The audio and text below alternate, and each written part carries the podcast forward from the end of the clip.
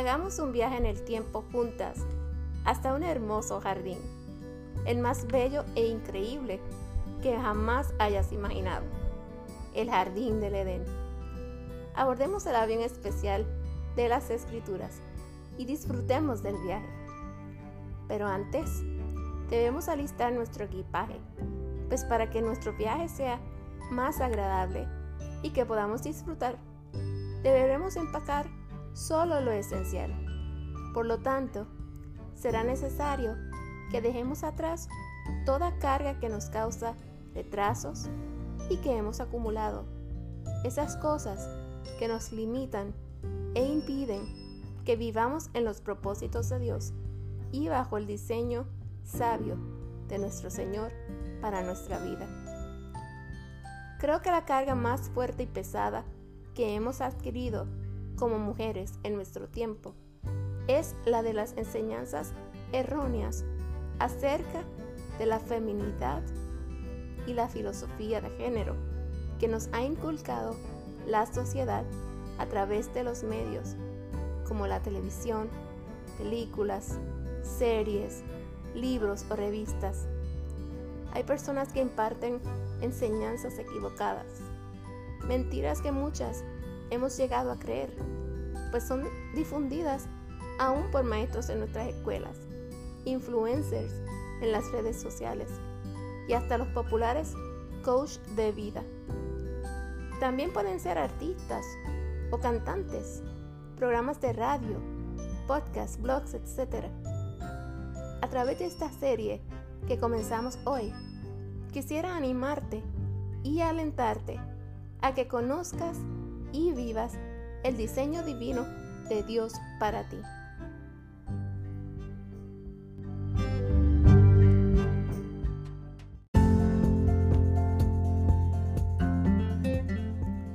Bienvenida al podcast Su Amada.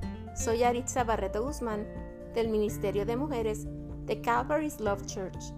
Gracias por acompañarnos. Este es el primer episodio de nuestra nueva serie titulada Regreso al Jardín, viviendo el diseño de Dios.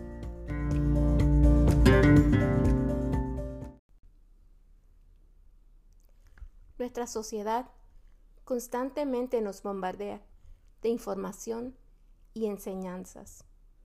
Sin embargo, debemos ser cautelosas, porque muchos de los que comparten o difunden información o enseñanzas no son maestros que imparten sana doctrina.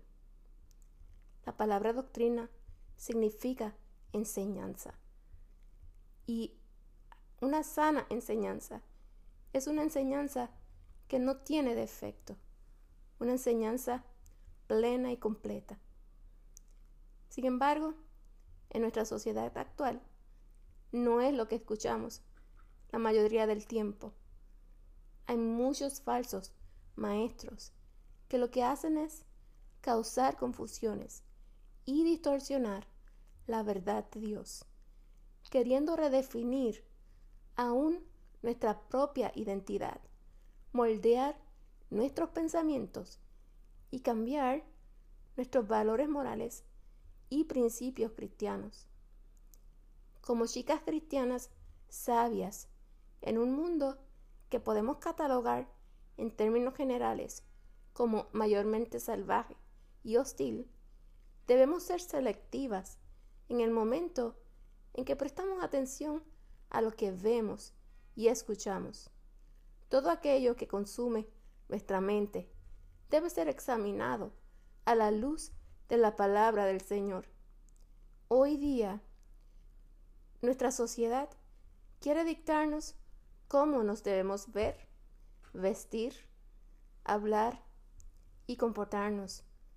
Pero si hemos recibido a Jesús en nuestro corazón y estudiamos su palabra, tendremos la capacidad y las herramientas para identificar y sacar de nuestra vida lo malo, lo negativo y lo que no trae honra a Dios. Bueno, ahora sí, estamos listas para comenzar nuestro viaje. Vayamos juntas al jardín del Edén.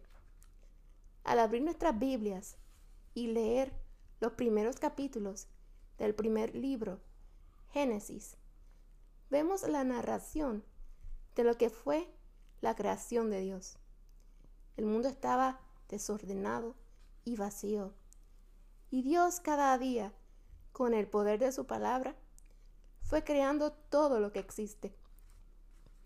Desde la naturaleza, vegetación, animales, estrellas, hasta que en el sexto día creó al ser humano. El primer hombre o varón fue llamado Adán. Y Dios lo creó del polvo, le dio forma y sopló aliento de vida sobre él. Después de haber creado al hombre, tomó la costilla de él y creó la primera mujer, quien fue llamada Eva, su compañera de vida y ayuda idónea.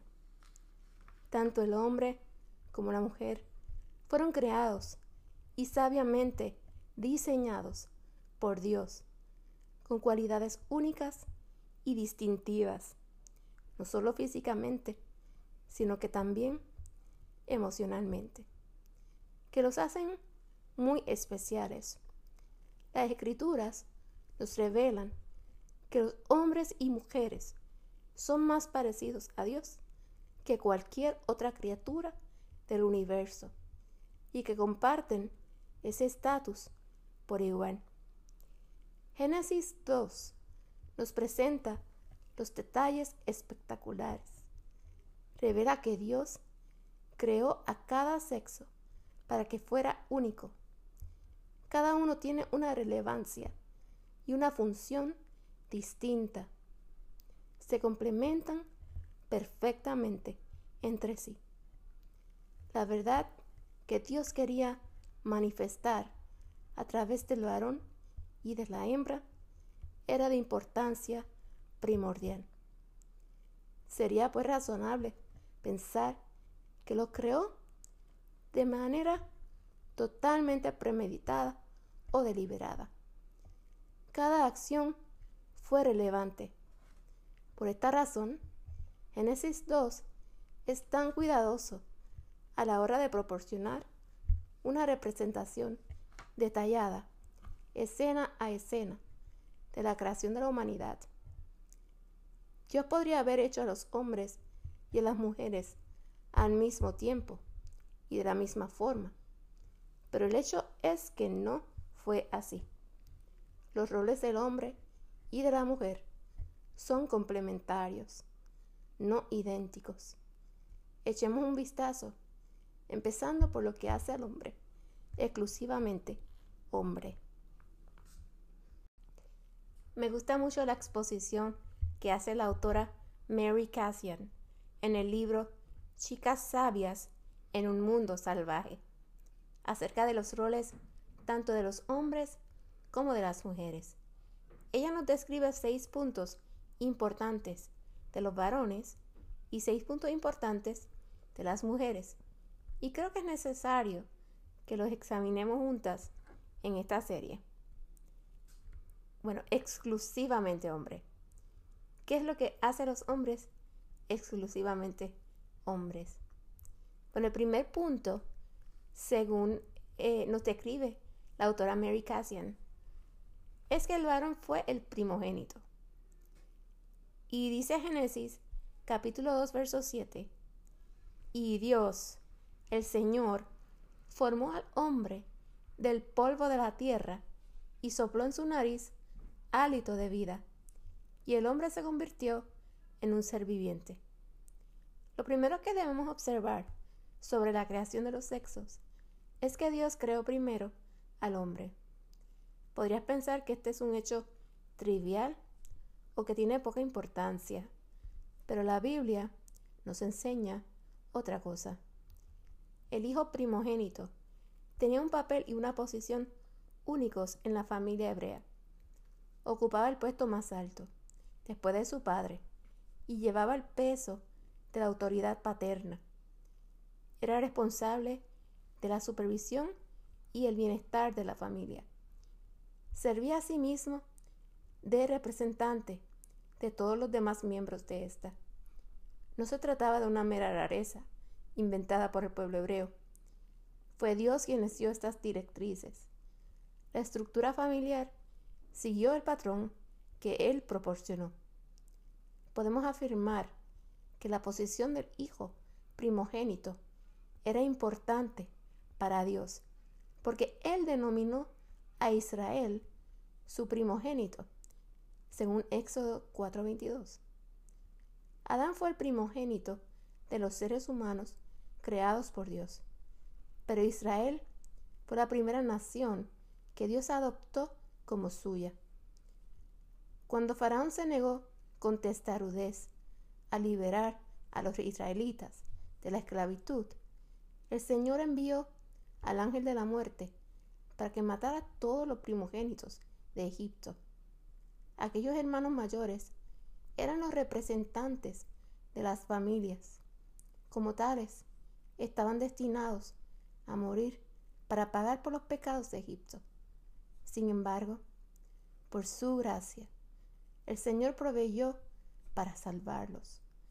Si untaban los tinteles de la puerta de la casa con su sangre de cordero, los primogénitos no morirían. Los corderos llevarían el castigo en su lugar. El pueblo hebreo siguió las directrices de Dios y sacrificaron a los corderos. Sus primogénitos se salvaron. Los de los egipcios, no. Todos murieron. Tras este suceso trascendental, Dios instruyó a los padres de todas las familias hebreas que redimieran a sus hijos mediante el sacrificio de un cordero cuando naciera el hijo mayor. Éxodo 11, del 4 al 7, y Éxodo 13, del 11 al 15. El hermano mayor representaba a todos sus hermanos y hermanas. Su redención significaba la de todos ellos. Por el contrario, su miseria significaba la de todos. Dios creó primero a Adán fue primogénito, la cabeza de la raza humana. Llevó el peso de responsabilidad en la supervisión y el bienestar de la familia humana. Por tanto, cuando la raza humana cayó, Dios lo responsabilizó, aunque Eva pecó primero. El Nuevo Testamento declara en 1 Corintios 15, 22, en Adán todos mueren. El Señor hizo a Eva responsable de su pecado personal. Sin embargo, en el caso de Adán, lo culpabilizó por haber manchado a toda la raza humana con el suyo. Empiezas a ver la relevancia de la posición de Adán. El Antiguo Testamento esboza el contorno, pero el Nuevo Testamento lo colorea. La posición del primogénito tiene que ver por completo con Jesucristo, el primogénito, el unigénito Hijo de Dios. Es el primogénito de muchos hermanos, de toda la creación, de los muertos. Y podemos leer más en Romanos 8:29, Colosenses 1:15 y Hebreos 1 del 5 al 6. Su autoridad divina es mayor y más alta que cualquier autoridad humana y el modelo sobre el cual la autoridad humana se basa. Jesucristo es el último Adán, según Primera de Corintios 15:45. Fue el Cordero que murió para tomar el lugar del primer Adán y la familia humana, de la que éste es la cabeza. El Nuevo Testamento afirma que la posición de Adán tiene implicaciones permanentes para el liderazgo masculino en las relaciones entre hombre y mujer. La responsabilidad que Dios puso sobre los hombros de Adán se extiende de una forma u otra a los de todos los varones. Pablo le dice a Timoteo que la razón por la que los varones tienen la responsabilidad de liderazgo espiritual en la familia de Dios es que Adán fue formado primero. Eso en primera de Timoteo 2.13. Enseña a sí mismo que cada hombre tiene la responsabilidad de supervisar su propia unidad familiar, individual. Efesios 5. Y lo que es más, este cargo parece extenderse a una responsabilidad general de todos los hombres para tomar la iniciativa y mirar por el bienestar de las mujeres que los rodean.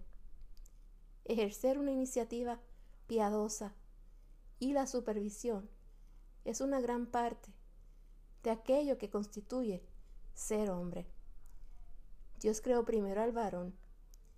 Esto no significa que lo hiciera mejor, pero sí quiere decir que lo hizo así para que tuviera una responsabilidad única, distinta a la de la mujer. El segundo punto que la autora describe es que el varón fue colocado en el huerto. Según Génesis 15, eh, dice Dios, el Señor, tomó al hombre y lo puso en el jardín del Edén. La segunda observación que podemos hacer sobre Génesis 2 es que Dios tomó al hombre y lo puso en el jardín. Dios creó al varón del polvo árido del desierto. Luego llevó a su primogénito fuera del lugar donde fue creado y lo colocó en un jardín, en el Edén.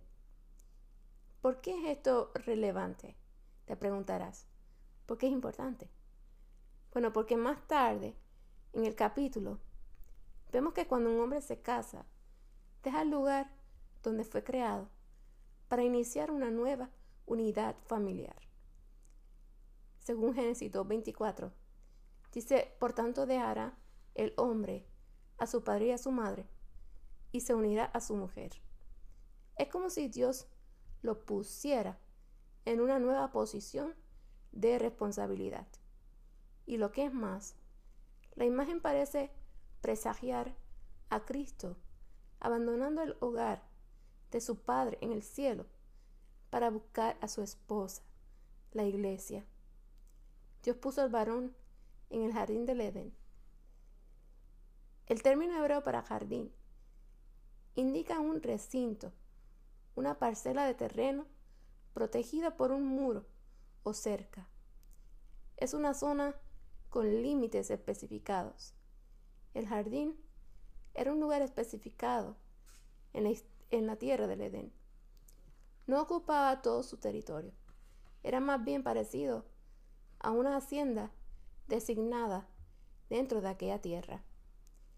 Edén significa placer o deleite. El Señor llevó al varón a la tierra del deleite y lo estableció en su propio sitio para que fuera la cabeza de una nueva unidad familiar. Sin embargo, antes de que el padre le presentara a una esposa, se tomó algún tiempo para enseñarle los papeles específicos y las responsabilidades de un hombre.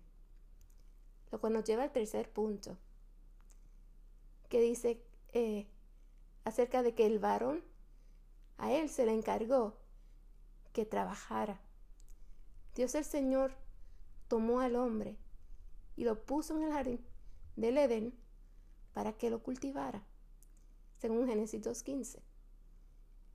El término traducido cultivara, del hebreo abad, es la palabra común para labrar la tierra u otra labor.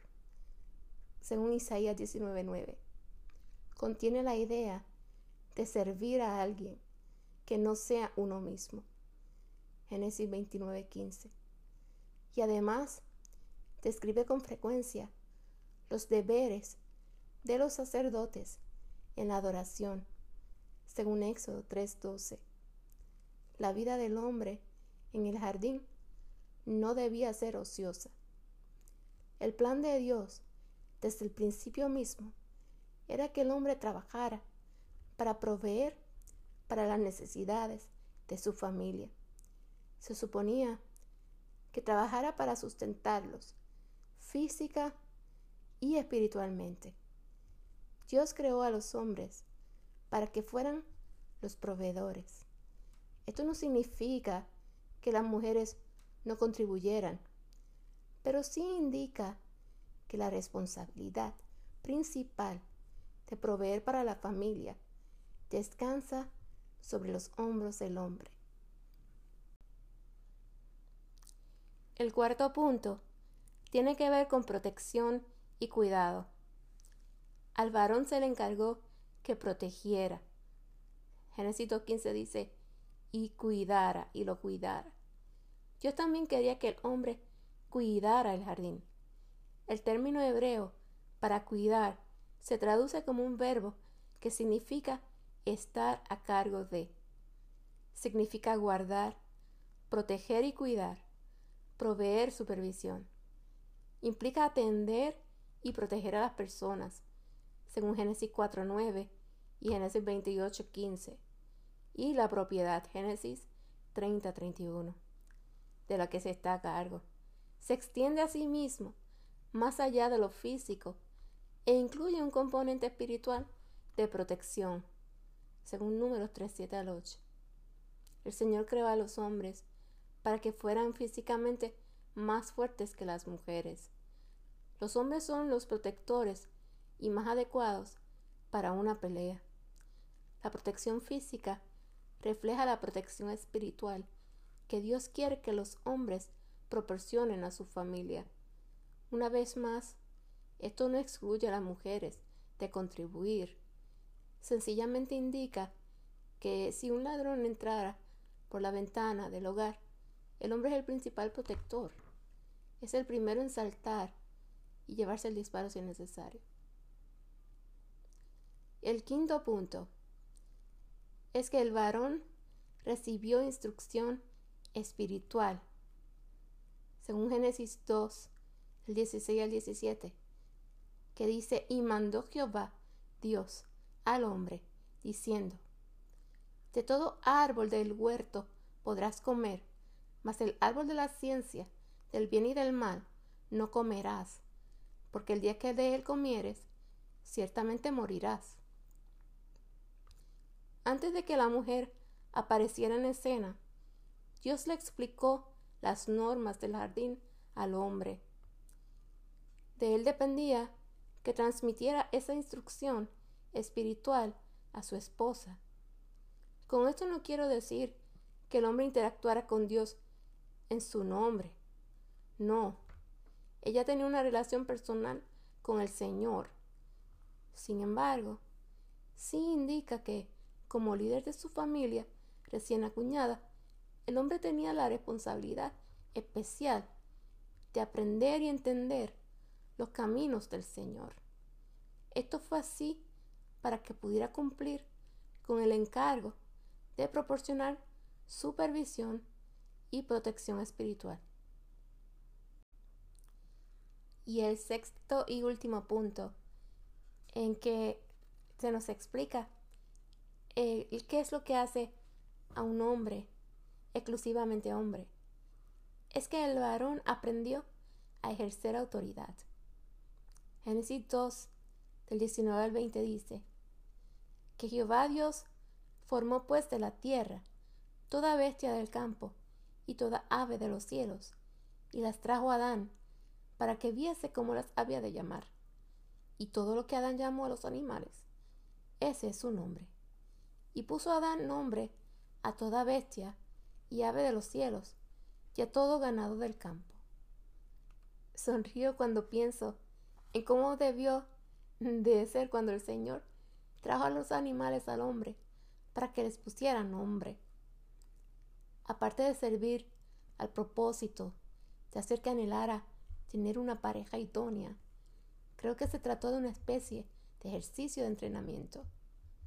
Poner nombre a algo es ejercer autoridad sobre ello. Podemos leer más acerca de esto en Génesis 5.2 y en Daniel 1.7. El Señor quería que el varón aprendiera a ejercer autoridad de una manera piadosa. Su primogénito tenía la responsabilidad única de gobernar, y el Señor quería que lo hiciera bien. Por esta razón, el Señor lo supervisó estrechamente y fue su mentor durante este proceso. El Señor quería que el varón aprendiera a ejercer la autoridad que había delegado en él con amabilidad, consideración, sabiduría y gran cuidado. El primer capítulo de Génesis indica que dominio sobre la tierra se extiende tanto a las mujeres como a los hombres. Dios les dio dominio a ambos. Por tanto, que Dios excluyera a la mujer del proceso de nombrar a los animales no indica que careciera de la autoridad divina para gobernar.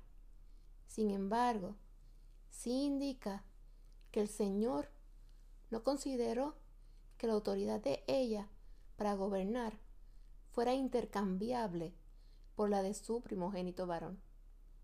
La autoridad del hombre es exclusiva para lo que significa ser un hombre. La autoridad de la mujer es única para lo que significa ser mujer. El hombre fue el primogénito, pero no tenía parientes. Era el cabeza de una nueva familia, pero sus pies eran los únicos que pisaban el interior de aquellos muros. Dios le encargó que trabajara, pero no había nadie para quien proveer. Sabía que su misión consistía en guardar y proteger, pero no había nadie de quien cuidar. Había pensado en nuevas ideas, pero no había nadie con quien debatirlas. Rebosaba de deseo de amar y servir, pero a medida que el día fue transcurriendo y él dio nombre a un animal tras otro, fue dolorosamente obvio que ninguna criatura tenía una capacidad parecida para recibir lo que él tanto quería dar. El Señor lo sabía. Podía leerlo en el rostro de Adán. Fue lo único de la creación que no era bueno. Sin embargo, por el momento tenía que ser así. Formaba parte del entrenamiento del hombre, parte de su preparación. El Señor quería que captara un vislumbre de la trascendencia plena de la obra final y más magnífica de Dios. Quería que el hombre sintiera intensamente el anhelo, que amara y deseara tanto a su media naranja, que estuviera dispuesto a pagar el precio máximo para conseguir a su esposa. Dios sabía que tenía que herir a su primogénito para crear a la mujer. Sangraría tener una esposa le costaría mucho al hombre. Cuando por fin puso nombre al último animal y regresó a su hacedor, el Señor supo que había llegado el momento. Era hora de crearla a ella, aquella que cautivaría el corazón del hombre de una forma tan completa como había cautivado el corazón del Señor la visión de venir a buscar su esposa celestial. Y le dijo al hombre, duerme. El hombre se sumó en un sueño, como si estuviera muerto, sobre la suave alfombra en el jardín. El Señor extendió su mano y abrió el costado de su primogénito para extraer una masa sangrienta de hueso y carne. Me pregunto si se formaría un nudo en su garganta al ver el futuro al que esta imagen apuntaba.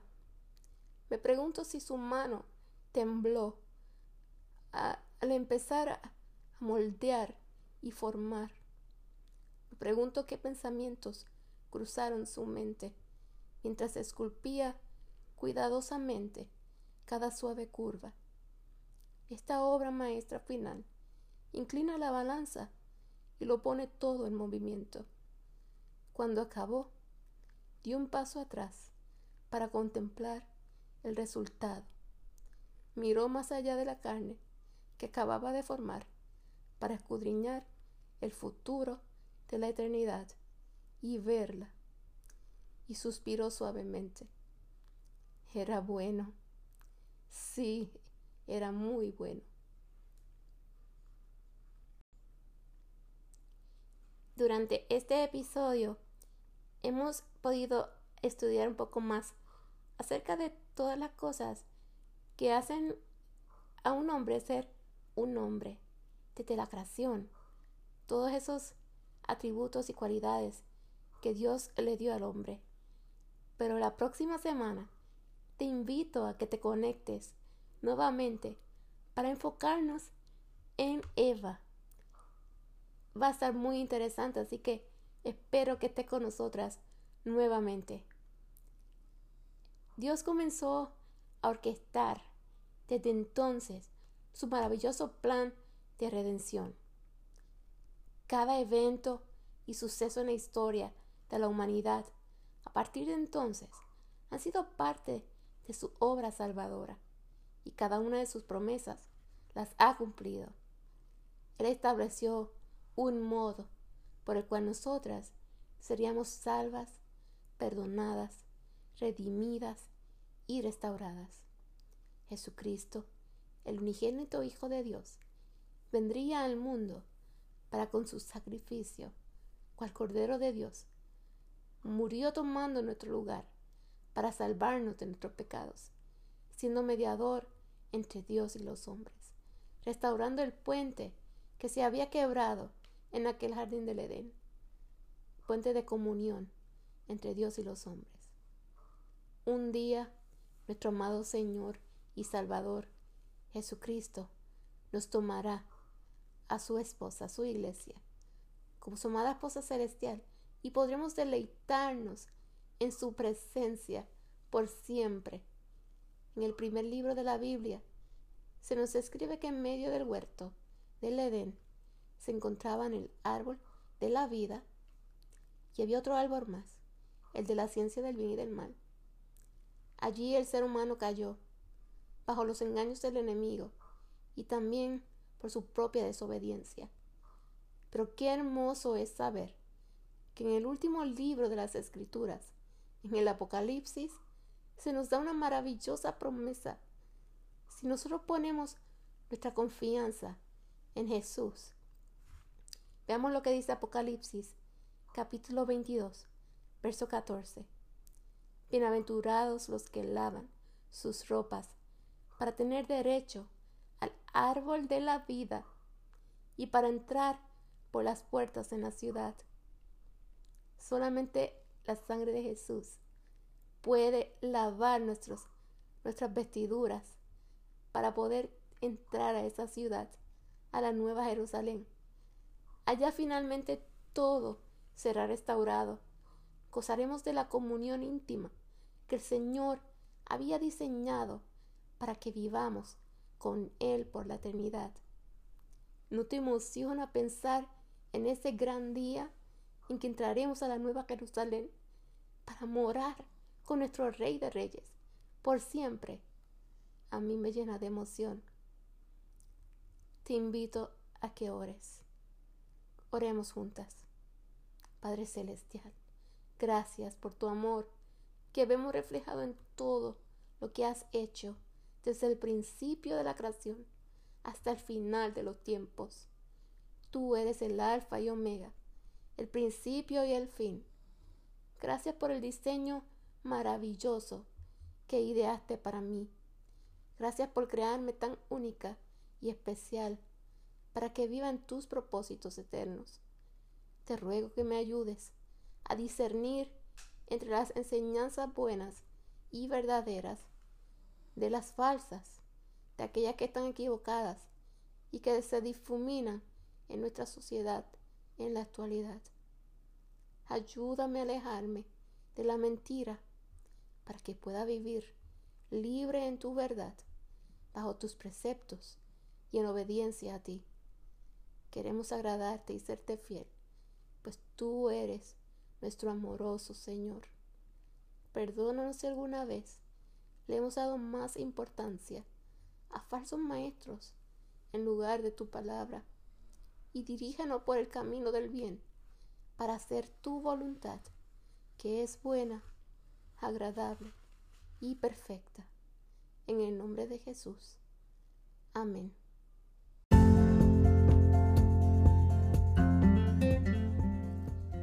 Gracias por sintonizar el primer episodio de nuestra nueva serie titulada Regreso al Jardín, viviendo el diseño de Dios. Les invito a conectarse nuevamente la próxima semana para continuar este importante tema. Para más información sobre este ministerio, busca la página de su amada en las redes sociales o búscanos en Facebook bajo CLC Women's Ministry. Dios te bendiga.